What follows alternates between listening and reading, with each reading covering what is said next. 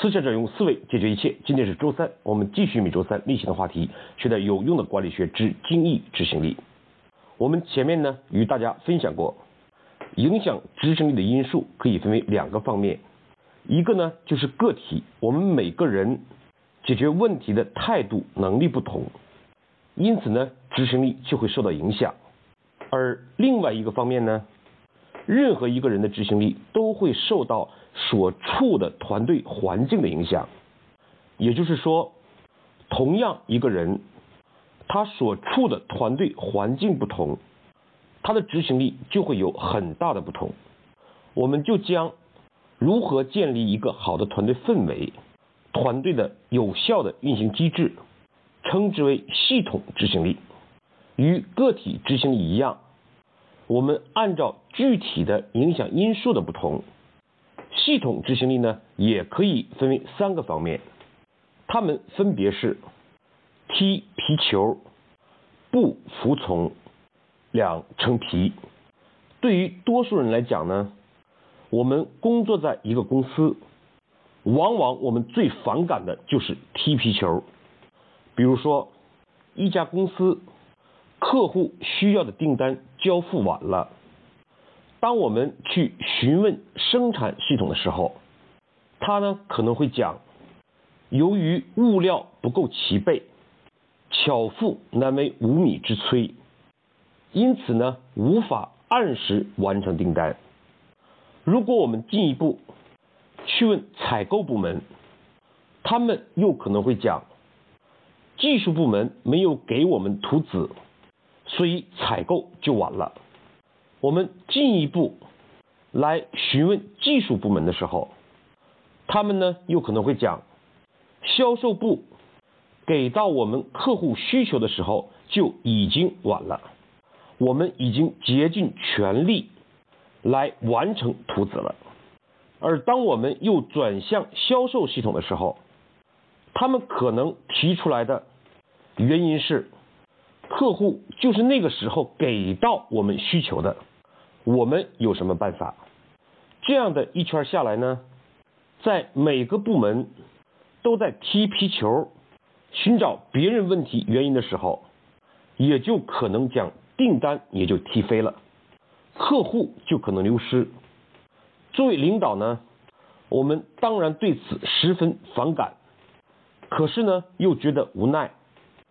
正所谓法不责众，而且呢，看上去每个部门都有正当的理由，很难找到责任部门。而对于员工来讲，每一个人呢，可能又都是受害者，因为在这个过程之中呢，每一个岗位、每个部门，事实上都希望将自己的工作做好，可是由于受到资源的限制。部门岗位之间的牵制，感觉到心有余而力不足，这对于很多人来讲，心累比工作本身的劳累更会让人感到疲惫不堪。这些现象呢，几乎只要一个组织存在，都会或多或少存在着这样的问题。对这样一个领导反感，员工无奈。公司受损的事情，却偏偏存在反反复复的发生。每一个人都在痛恨着踢皮球的同时，踢着自己的皮球。如何解决这样的问题呢？具体的方法呢？我们会在后面来分享。我们这里稍加分析一下踢皮球背后的逻辑。每一个部门做相关的工作，都需要一定的条件。而这些条件呢，有可能是别的部门提供的，而每个部门头脑之中都存在着“巧妇难为无米之炊”的想法。正因如此，由于别的部门没有提供相应的资源或者条件，所以我就无法展开相应的工作。要想让我完成相应的工作，就请你先。到另外一个部门解决他提供相应资源的问题。我记得在一家公司，总经理秘书代表总经理追踪客户非常着急的一个订单，追到生产部的时候，生产部说现在主要是物料没有到，你看看能不能帮助我们去催一催采购部。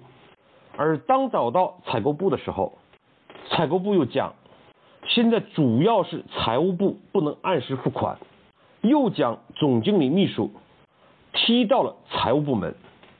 其实呢。巧妇难为无米之炊的逻辑，违背了经济学最基本的概念。经济学最基本的一个理论就是资源的稀缺性。每一个部门、每一个单位，本来都应该在资源稀缺的前提下，想办法完成自己的工作。如果我们不打破这种巧妇难为无米之炊的想法，意识习惯就很难解决踢皮球的问题。系统不执行的第二个现象就是不服从。在企业里面，当下级接到一个指令的时候，最后的结果可能是这件事情我忘了，这件事情我觉得那样做更好，我正在寻找更好的方法，甚至呢，直接就是不了了之。这些在企业里面不能令行禁止的事情，几乎每天也都会存在。从危害性上来讲，不服从比踢皮球造成的危害和后果更大，因为它直接伤害了一个组织的系统，导致组织的指令线紊乱，甚至失去作用。一个企业呢，即便有踢皮球的现象。那么我还可以通过向上级汇报来解决，可是，一旦纵向的指令线受到毁坏，这个组织的基本功能也就丧失了。所以，通常呢，我们谈一个团队，认为他必须具备的条件是有目标、有明确的分工、超过两人以上等等。但是事实上，在我看来，一个团队最核心的要素就是它的服从性。服从不是强制性的、被迫性的、消极的服从，而是一个团队长期的合作、相濡以沫形成的一种默契。一个优秀的团队，往往在最艰苦的时候，会体现出来它极佳的服从性上。一个指令不需要问为什么。不需要了解背景，而是接到后马上行动。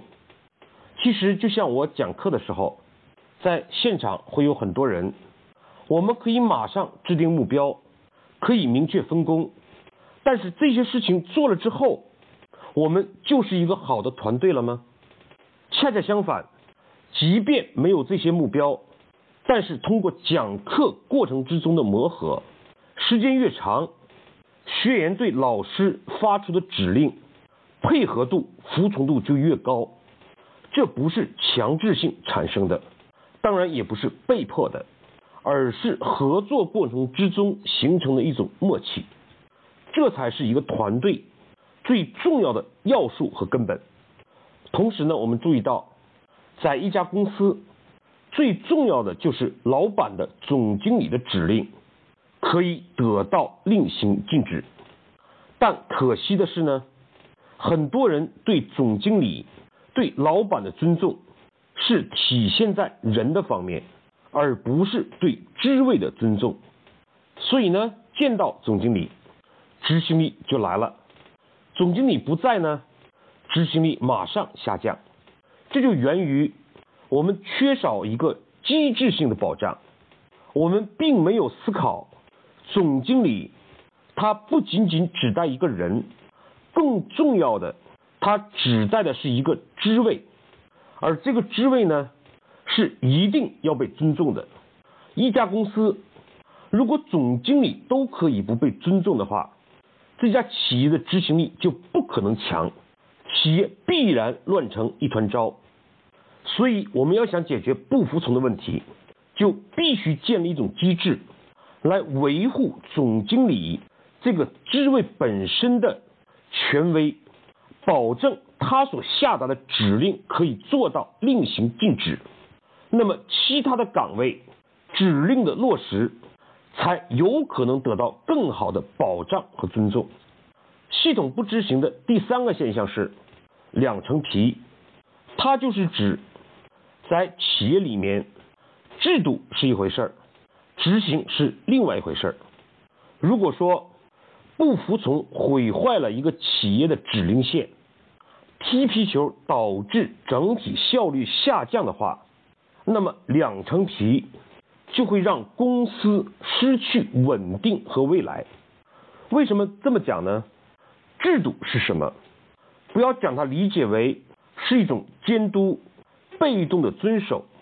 事实上，一个组织的制度是它历史经验的累积，是将它过去走过的路详细的记录下来，是为后面的人提供了一条更有效率、更容易达到目的的捷径。事实上。中国的很多企业是缺少这样像路一样的制度的，这就会导致每一个员工到一个新的岗位上都会从头做起，缺少传承。我们通常讲，一个人的成功呢，要学会站在巨人的肩膀上。没有了制度，也就意味着我们连侏儒的肩膀都站不到。我们适应一个岗位。适应一家公司，就会花更多的气力、更长的时间。为什么企业里面往往制度和执行两层皮呢？我们多数情况下是从执行者入手，通过奖惩让他们遵守制度。但是事实上，导致两层皮的根本原因不在于此，导致。企业制度两层皮的原因是：第一个，制度本身就有问题；第二个呢，就是没有由领导者形成一种习惯。什么习惯呢？比如说，我们说小张，请你帮助给客户买一个礼品。那么通常状况下呢，小张的思考方式一定是要动用自己智慧和头脑的。从而呢，选择最佳的方法。可是呢，制度化的思考方式却不是如此。让我做的所有事情，首先不是想怎么做，而是去查阅有没有相关的制度沉淀。如果有，就按章办事。因此，正是在这个意义上，恰恰是我们的智慧，是我们的灵活性。导致我们不去运用制度，我们往往更愿意开动脑筋，而不是去查阅典籍。打个比方，一个国家强调法治化，可是，在法庭上，律师和法官呢，不是根据法律来辩论和做出处理，而是去看谁讲的有道理，谁更有口才的话。那么，我们离法治永远是距离尚远。如何改变这些状态呢？我们将会在后面的内容逐一展开。好，今天的分享我们就先到这里，谢谢各位的收听。